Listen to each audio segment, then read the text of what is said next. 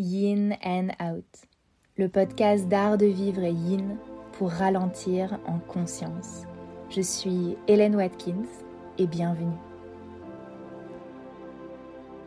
Hello, on se retrouve dans ce nouvel épisode de podcast pour parler de la gestion de la douleur en yin yoga. Alors très souvent en yin, on dit qu'il faut euh, trouver le confort dans l'inconfort. On dit qu'il faut euh, réussir à avoir de la sensation sans que ce soit douloureux. Et en fait, parfois, bah, c'est un peu flou. parfois, on comprend pas très bien. J'ai entendu aussi beaucoup être à 60-70% de sensations ou d'étirements. Alors, en fonction de vous, de qui vous êtes. Certaines de ces, euh, de ces petites phrases vont plus vous parler euh, que d'autres. Mais bon, globalement, je pensais que ça pouvait euh, mériter une petite clarification sur bah, qu'est-ce qu'on attend en yin yoga. Je vais revenir rapidement sur les grands piliers du yin. Donc en yin, le premier pilier c'est le temps, on reste longtemps dans nos postures, donc automatiquement l'expérience de la sensation doit être adaptée à la durée. Peut-être que j'arrive à faire quelque chose pendant 3 euh, secondes, 4 secondes, 10 euh, secondes, 15 secondes, mais pas forcément pendant 2 minutes, 3 minutes, 4 minutes. Euh, et donc je dois adapter mon effort à donc l'expérience du temps, l'expérience dans la durée. Le deuxième grand pilier du yin, c'est le pilier d'immobilité qui amène un relâchement qu'on essaye de bouger le moins possible, voire pas du tout, pour réussir à se détendre un maximum, à relâcher nos muscles un maximum. Et enfin, le troisième et dernier de nos piliers, c'est le pilier de sensation, celui qui nous invite donc à trouver simultanément dans nos postures de yin un étirement et un relâchement. Et donc cette notion, bah, n'est pas toujours évidente, surtout que automatiquement on a des préférences, que certaines postures vont nous sembler plus intenses que d'autres parce qu'elles vont être sur des zones plus tendues de notre corps. Et donc c'est surtout de ce dernier pilier qu'on va parler ensemble et de comment distinguer euh, douleur et inconfort et comment en fait pratiquer un yin de façon complètement sereine et aussi si vous êtes prof de pouvoir euh, guider vos élèves de façon euh, sereine dans l'expérience du yin. Alors je me suis dit d'abord qu'on pouvait définir un petit peu ensemble bah, ce que c'était la douleur. Du coup j'ai trouvé une petite définition. la douleur est une expérience sensorielle et émotionnelle désagréable associée à un dommage tissulaire réel ou potentiel. Elle est un système d'alerte vital pour le corps indiquant qu'il y a un problème. C'est une réaction complexe impliquant à la fois des signaux nerveux et des composantes émotionnelles. Donc c'est intéressant, euh, j'ai bien aimé cette définition parce qu'il y a cette notion en effet de émotionnel, c'est-à-dire qu'il y a la douleur euh, concrète. Voilà, si euh, je mets la main sur la plaque chaude après que j'ai fait la cuisine, eh bien c'est très réel, peut-être même que je vais avoir une brûlure sur ma peau. Mais il y a aussi le fait de se souvenir d'une douleur et donc d'avoir mal un petit peu lié à la peur de se faire mal à nouveau. Donc ça c'est souvent quand on a eu une blessure qui a duré un petit peu euh, dans le temps. Et ça euh, c'est euh, bah, une expérience réelle aussi parce qu'il faut réaliser que en fait la douleur c'est quelque chose qui se passe dans le cerveau, c'est une expérience. Donc la perception de la douleur dans le corps humain, elle va pas être tout à fait la même pour tout le monde. Parce qu'en fait, il y a donc des récepteurs de douleur dans notre corps. Il faut savoir que les sensations de douleur et on va dire les récepteurs, ça va pas direct au cerveau. Vous savez, donc si je reprends mon exemple de mettre la main sur euh, une plaque chaude, on va retirer la main d'une façon euh, très abrupte en faisant un peu n'importe quoi avec le bras, euh, ouh, ça part en l'air comme ça, parce que on ne contrôle pas le mouvement. C'est vraiment les nerfs qui ont un peu ce réflexe bah, vital. Hein. Et on n'a pas le temps, on met pas la main sur la plaque et on se dit pas ah tiens c'est chaud et ensuite on enlève la main. D'accord? On enfin le cerveau a à peine eu le temps d'intégrer, on s'est à peine aperçu que c'était chaud, qu'on avait déjà enlevé la main, c'est un réflexe du corps. Donc faut réaliser que quand on se fait voilà mal, voilà quand il y a quelque chose de douloureux qui se produit, le corps a de toute façon euh, des réflexes instinctifs pour nous protéger de ça. Et après du coup, c'est notre expérience de la douleur qui va se passer euh, dans notre tête. Donc ces signaux vont être ensuite transmis en gros par les nerfs jusqu'au cerveau où la douleur est interprétée. Donc je vous disais que la douleur c'est différent d'une personne à l'autre. En fait, on va l'interpréter d'une façon euh, différente. Ce qui peut être douloureux pour une personne peut ne pas l'être pour une autre, donc ça peut être raison euh, de facteurs de tolérance hein, à la douleur, tout simplement. Vous savez, on a tendance à dire euh, je suis douillée, je suis pas douillée, etc. Et puis après nos expériences aussi euh, passées, c'est-à-dire que si on a vécu des choses plus douloureuses, peut-être qu'on a moins mal ensuite. Et puis après, tout simplement nos perceptions personnelles. Bon, un exemple que je vais donner ici, mais qui est assez parlant, c'est euh, bah, par exemple dans certaines pratiques, dans la chambre à coucher, certaines personnes peuvent apprécier euh, des choses douloureuses qu'ils vont trouver euh, du coup très excitantes, pendant que d'autres vont être là, bah non, ça me fait juste mal, je n'ai pas du tout envie. Voilà automatiquement notre perception est très différente d'une personne à une autre. Voilà, je vais pas m'attarder sur cet exemple, je pense que vous avez compris de quoi je voulais parler, mais voilà, c'est assez parlant de se dire bah on va pas tous ressentir les choses de la même façon et aussi les interpréter du coup de la même façon. En yin, nous, on veut pas de douleur. Donc on essaye de comprendre la différence entre douleur et inconfort. L'inconfort, c'est une sensation normale et qui est inévitable lors de l'étirement euh, de nos tissus, de nos muscles. On ne peut pas ressentir un étirement et ne pas avoir cette sensation d'inconfort. Si on n'a pas la sensation, c'est qu'il n'y a pas de sensation d'étirement, ça va avec. Donc ça va souvent être décrit un peu comme une sensation de traction ou euh, de pression un peu modérée. Mais c'est euh, tout à fait normal et euh, ça fait partie de l'expérience quand on s'étire. Et ça peut tout à fait être toléré et c'est sans danger. A l'inverse, la douleur, là c'est une sensation qui va au-delà de l'inconfort. Comme je disais, ça peut être assez aigu, hein, nous faire avoir une réaction instantanée et c'est souvent bah, beaucoup plus intense, beaucoup plus désagréable. La douleur, ça va indiquer qu'on est allé trop loin, voire carrément qu'on a causé un dommage euh, à notre corps, à nos tissus, qu'on s'est, euh, qu'on s'est blessé. Parfois même ça peut être accompagné d'un bruit. Donc euh, si par exemple on se fait un claquage, on peut entendre un gros pop. Hein, c'est voilà, un effet un peu de quelque chose qui a explosé, ça peut faire assez peur. voilà, donc c'est accompagné de ce genre de choses, chose que l'inconfort ne va pas du tout produire. Du coup, en yin, notre objectif, c'est de travailler avec la notion d'inconfort et de ne pas ressentir la douleur. De réussir en fait de travailler son corps de manière consciente, respectueuse. En yin, c'est donc vraiment crucial d'écouter son corps, de respecter ses limites, de pas pousser au-delà de ce qui est euh, confortable pour nous c'est vraiment une pratique où on va s'autoriser malgré tout à se déposer dans un état de douceur. Souvent, moi, je dis en yin, quand je parle du concept de non-alignement strict, du fait que chacun peut un peu prendre la posture comme il a envie, je dis c'est l'équivalent euh, de quand euh, on s'installe euh, sur son canapé ou dans son lit bien confortable. Je peux pas vous donner l'alignement parfait du confortable sur le canapé. C'est à vous de gigoter dans vos coussins, de bien vous installer et de trouver cet emplacement. Donc il y a cette dimension-là en, en yin qui est très importante. Comment est-ce que je peux écouter mon corps et réussir à trouver cet état d'étirement et de confort dans mon expérience de la pratique? C'est vraiment très intéressant donc d'apprendre malgré tout à travailler avec cet inconfort parce que c'est ça qui va nous permettre d'accéder à l'étirement et de euh, favoriser la libération des tensions et potentiellement même d'accéder à euh, beaucoup de bienfaits. Donc là je vais vous faire une petite liste des, euh, bienfaits du yin.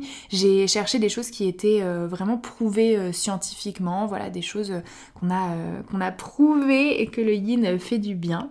Donc la première chose c'est euh, la relaxation musculaire et tissulaire, donc les tissus. Hein. Euh, donc les études hein, scientifiques nous ont montré que des postures tenues pendant longtemps vont permettre une relaxation musculaire profonde et une libération des tensions. Alors un temps moyen euh, de maintien de 4 minutes, ça va permettre, attention je vais dire des mots complexes, au fascia d'atteindre son fluage maximum ce jour. Qu'est-ce que ça veut dire tout ça? Le fascia, c'est euh, l'enveloppe de notre corps, on va dire, ça recouvre tout notre corps. Ça ressemble un petit peu, si je compare, à euh, une toile d'araignée, voilà, quelque chose euh, d'épais comme ça qui, euh, qui, se dépose. Sur les zones où on est très tendu, le fascia va être beaucoup plus épais et dur, pendant que sur d'autres zones, il va être beaucoup plus souple. Le fascia a plein de fonctions, hein. je vais pas faire un, un, épisode là tout de suite sur, sur le fascia, mais en tout cas, dans ce contexte-là, on va vouloir étirer le fascia. Le fascia, ça peut pas, euh, voilà, on peut pas juste tirer dessus et hop, euh, il s'allonge, hein, ça prend du temps. Et on a donc euh, fait des études qui ont montré que on peut réussir à atteindre le fluage maximum. Alors en gros, ça veut dire l'étirement maximum ce jour, hein, parce que bien sûr, on progresse euh, dans notre souplesse au fur et à mesure du temps. Mais ce jour-là, avec le corps qu'on a ce jour-là, en moyenne 4 minutes, c'est le bon temps pour réussir à atteindre voilà, cet étirement euh, maximum avec, euh, avec notre fascia. Et donc le yin, évidemment on tient les postures autour de 4 minutes, ça vient de là et ça nous permet d'aller chercher voilà, ce, bel étirement en profondeur pour libérer nos tensions.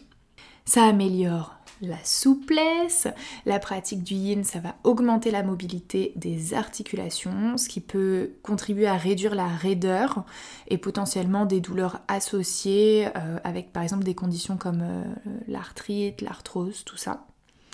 D'ailleurs, le yin, c'est hyper, hyper bon euh, pour les personnes âgées. Donc voilà, si jamais vous aviez un doute sur ce sujet, non, absolument, on peut faire du yin à tout âge, au contraire. Ça va aider aussi avec la stimulation du collagène. Donc il y a des recherches qui suggèrent que le yin yoga, ça stimule la production de collagène dans les articulations et ça peut contribuer à la santé et la résilience des tissus conjonctifs. Les tissus conjonctifs qui sont euh, donc euh, parmi d'autres hein, euh, tendons, ligaments, voilà. Nous pensez ça aide les articulations à être en bonne santé. Ça va aussi réduire le stress. Le yin yoga, euh, c'est hyper bon donc pour la relaxation profonde, hein, sans surprise.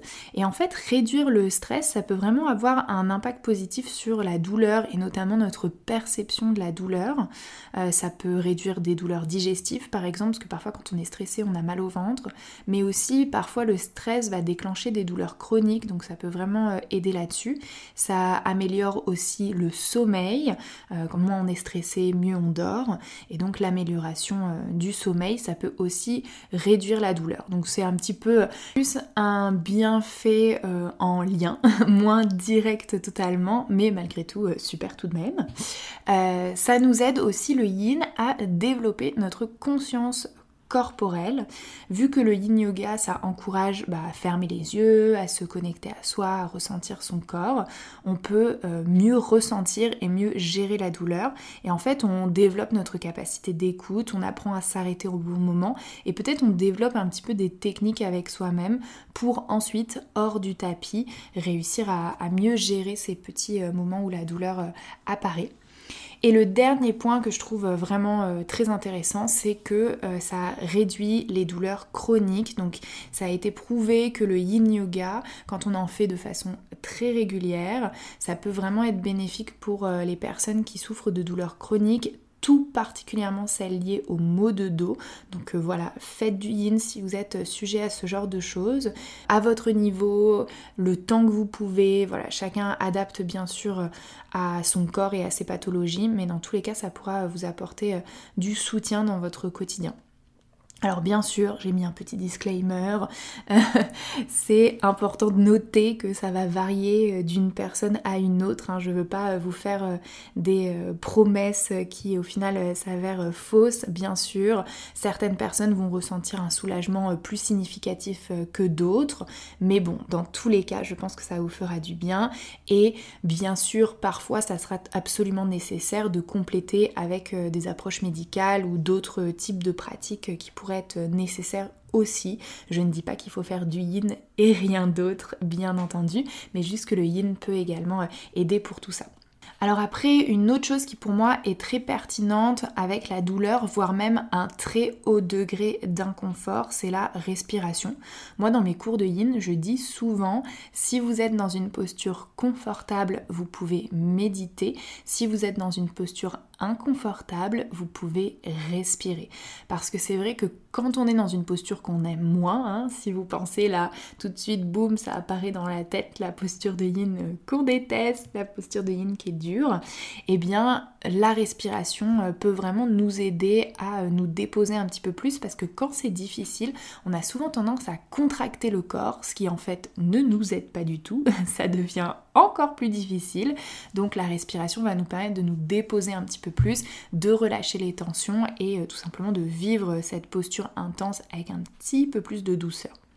Alors ici, je vous propose euh, une petite euh, respiration simple qui va vraiment se concentrer sur l'expérience de la respiration. D'abord, vous trouvez une posture qui vous est confortable. Je peux pas vous donner euh, un exemple de posture parce que si on part du principe que c'est pour euh, relâcher de la douleur que l'on ressent, si c'est lié, euh, je sais pas moi, à de la douleur de règles, de la douleur liée à une maladie, liée à une blessure que vous avez en ce moment, bon bah d'un problème à un autre, forcément ça sera une posture différente dont vous aurez besoin. Donc prenez, on va dire, votre posture qui actuellement vous semble être la plus agréable, la plus adaptée pour vous, pour votre corps on se dépose dans cette posture. Au moment où vous ressentez donc la douleur, où vous dites euh, voilà j'ai mal ou je commence à avoir mal, on se dit bon je vais essayer de faire redescendre cette expérience de douleur. Donc j'utilise mes techniques de yin et de respiration. Hop, numéro 1, je choisis ma petite posture préférée.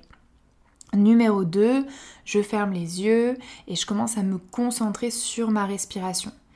Et là, on va vraiment essayer de sentir où est-ce qu'on arrive à expériencer le souffle. Si vous êtes sur le dos, ça peut bien sûr être le ventre qui gonfle, les côtes qui s'ouvrent vers le haut, vers les côtés.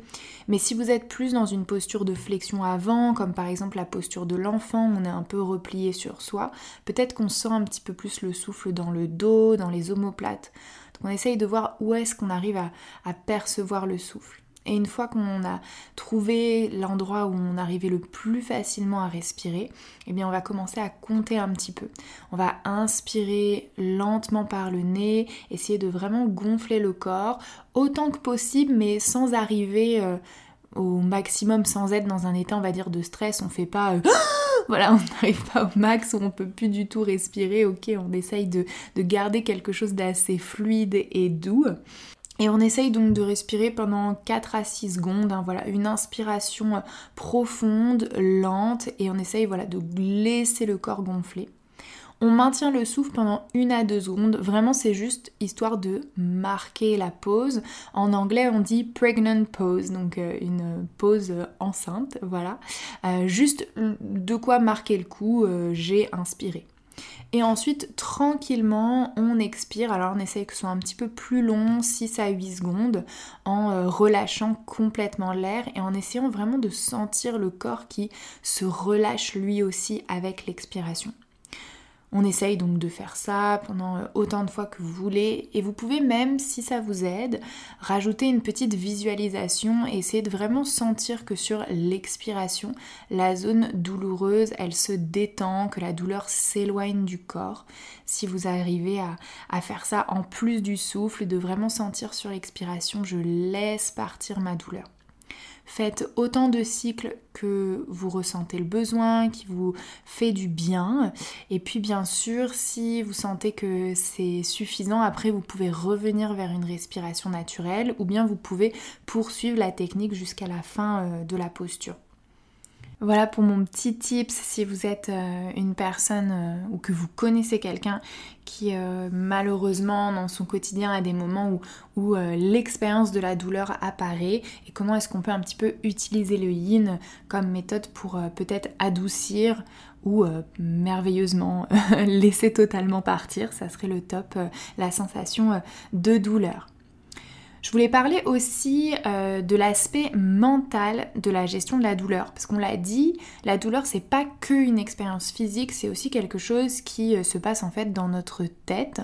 C'est une expérience que l'on ressent et ça peut donc être lié parfois à des euh, sensations qu'on a reçues dans le passé, la peur de nouveau se faire mal.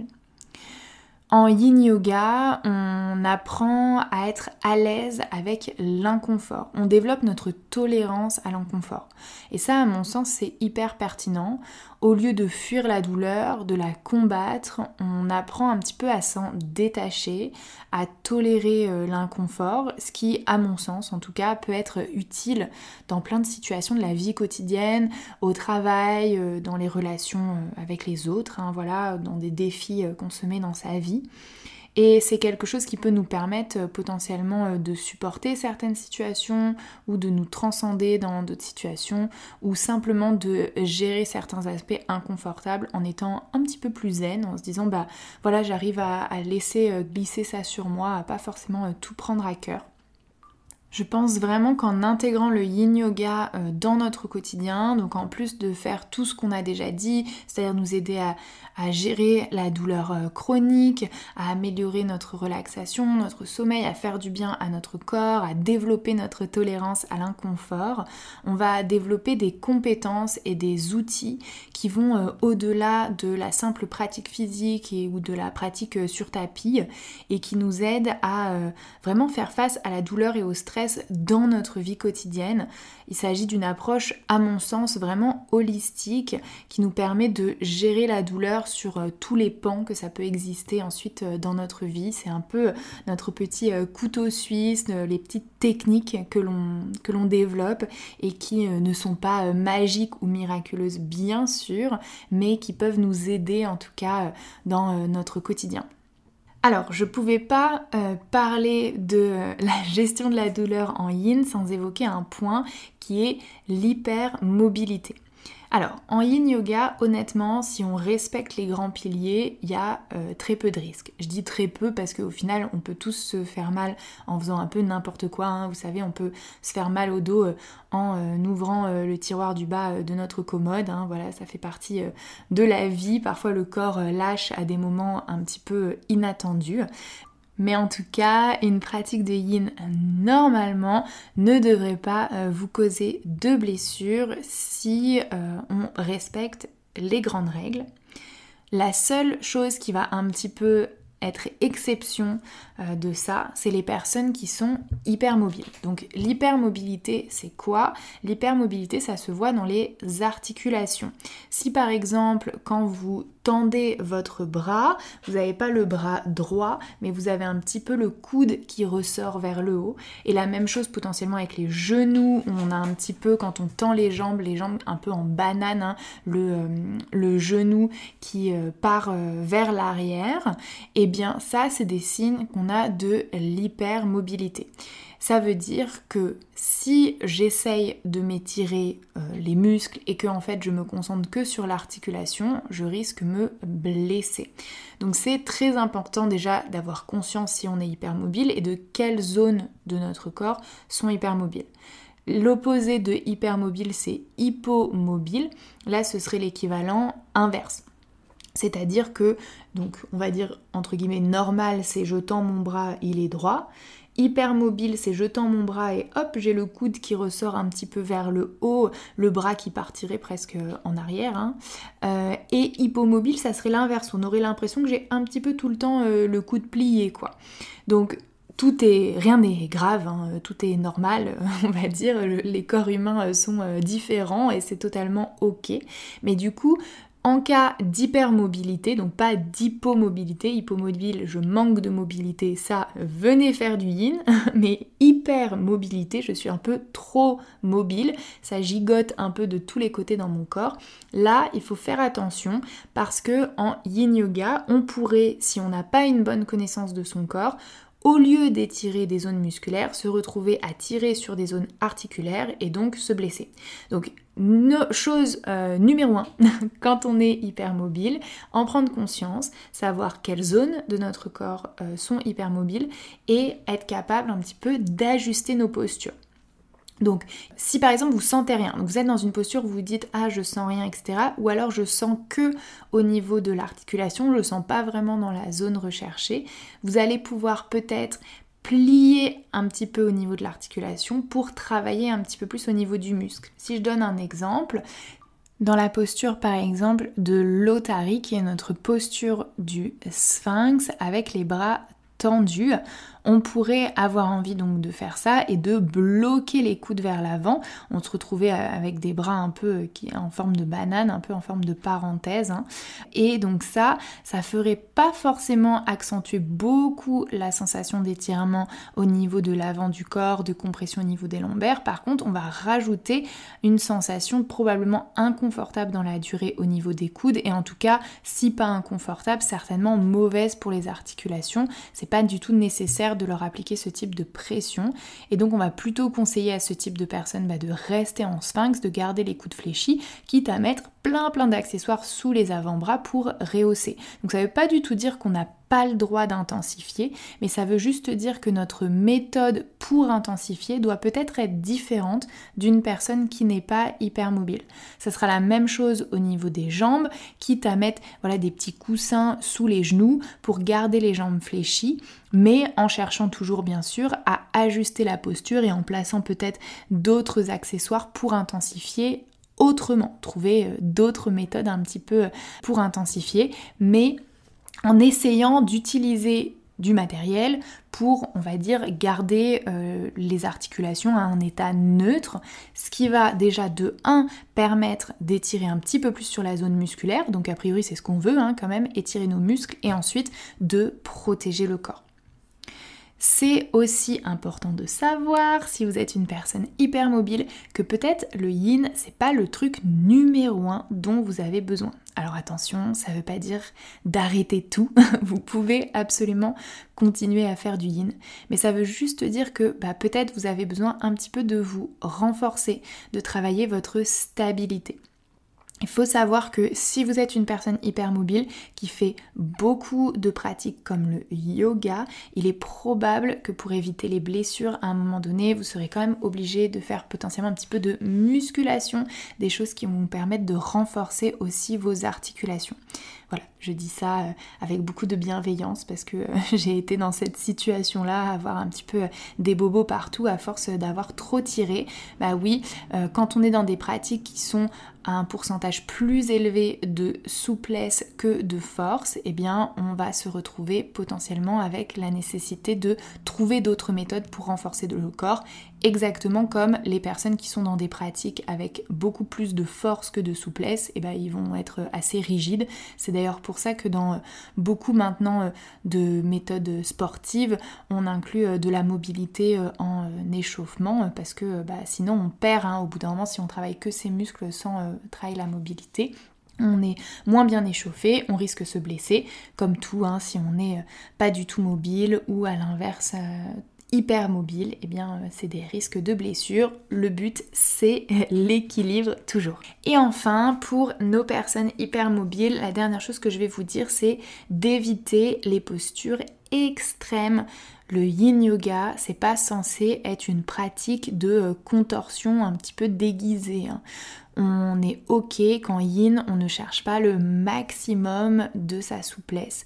Donc acceptez aussi que peut-être parfois dans des postures où vous êtes vraiment particulièrement souple, eh bien il y aura moins de sensations et c'est ok. Bon, je vous ai déjà dit euh, plein de choses, mais euh, je voulais quand même terminer avec des petits conseils, petits conseils de euh, sécurité. Le premier, essayez vraiment de comprendre vos limites et de les respecter. Vous n'avez pas euh, l'obligation en yin de rester dans la même position du début à la fin, même si bien sûr on essaye de rester immobile. Si vous sentez que vous êtes parti trop fort ou trop faible, vous avez le droit de réajuster en cours de route. Prenez cette option, réajustez le corps en cours de route si nécessaire, plutôt que se dire non, je suis comme ça, je tiens jusqu'au bout et de forcer à tout prix ou même à l'inverse d'être parti un petit peu trop faible et de se retrouver en se disant bah au final je vois pas vraiment euh, le progrès euh, en yin yoga bah oui peut-être que au bout d'un moment, il faut voilà, déplacer un petit peu les accessoires, modifier pour accéder à plus d'étirements malgré tout. Mon deuxième conseil, c'est d'être bienveillant. Le yin yoga, c'est une pratique qui n'est pas censée être compétitive. Il n'y a pas de performance à atteindre. C'est vraiment une pratique euh, où on essaye, en tout cas, euh, d'être sans jugement envers soi, d'accepter son corps euh, en ce jour et même de le rencontrer en ce jour. Tiens, comment je vais aujourd'hui? Où est ma tension? Comment est-ce que je peux m'en libérer un petit peu? Bien sûr également, écoutez votre corps. Si vous avez une douleur, sortez de la posture. Surtout si vous arrivez un petit peu avec des pathologies, que vous savez que vous êtes hyper tendu ou voilà, n'importe quoi. Si vous arrivez en vous disant ok je sais d'avance que le yin ça va être un peu chaud, eh bien sentez-vous libre potentiellement de sortir de la posture plus tôt, on fait de son mieux et c'est ok. Moi j'ai commencé le yoga, j'avais énormément de tension dans le haut de mon corps, parce que tout simplement c'était là où je stockais tout mon stress, donc euh, vraiment la nuque et les épaules, voilà, vraiment très très tendu dans cette zone, et c'est d'ailleurs toujours euh, une de mes zones euh, les plus tendues, mais beaucoup moins qu'avant, Dieu merci.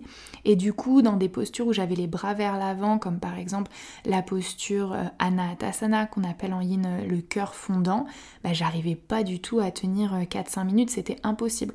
Je faisais de mon mieux, j'utilisais des accessoires, mais si je mettais trop d'accessoires, après je sentais plus rien, et c'est juste qu'en fait, au bout d'un moment, j'arrivais plus à tenir. Bon bah, c'est pas grave, je sortais de la posture plus tôt, peut-être je tenais 3 minutes, bah c'était déjà ça, et c'était bien, et au fur et à mesure du temps, ça a progressé.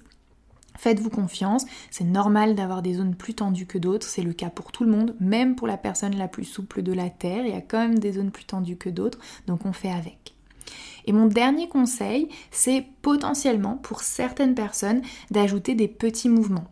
Si voilà, vous avez euh, certaines douleurs dans votre corps ou voilà, peu importe euh, qui vous êtes et euh, si vous savez que vous avez voilà des petites pathologies, n'hésitez pas à intégrer des petits mouvements, à les intercaler, on va dire une posture de yin, petit mouvement doux, posture de yin, petit mouvement doux. Ça sera pas forcément adapté pour tout le monde et c'est un petit peu moins traditionnel, mais ça peut être vraiment très agréable en fonction de votre condition physique d'intégrer un petit peu de yang dans votre yin. Voilà, j'espère avoir clarifié avec cet épisode un peu plus long que ce que je pensais, mais j'avais beaucoup de choses à vous dire, euh, ce qu'est la gestion de la douleur en yin de vous avoir donné des tips si vous avez des douleurs chroniques ou des douleurs qui apparaissent parfois et euh, si vous avez voilà des élèves potentiellement si vous êtes prof qui vous disent qu'ils ont euh, telle ou telle douleur comment est-ce qu'on pouvait euh, gérer ça un petit peu mieux encore une fois, le yin, on ne cherche pas la douleur, on essaye de la laisser de côté. Donc j'espère que cet épisode vous aura aidé à vraiment bien intégrer la différence entre euh, douleur et inconfort et comment laisser la douleur loin de nous en yin yoga. Merci pour votre écoute. Merci d'avoir écouté cet épisode. S'il t'a plu, tu peux partager ton avis sur ton application d'écoute préférée et je te dis à très vite pour un nouvel épisode de Yin and Out.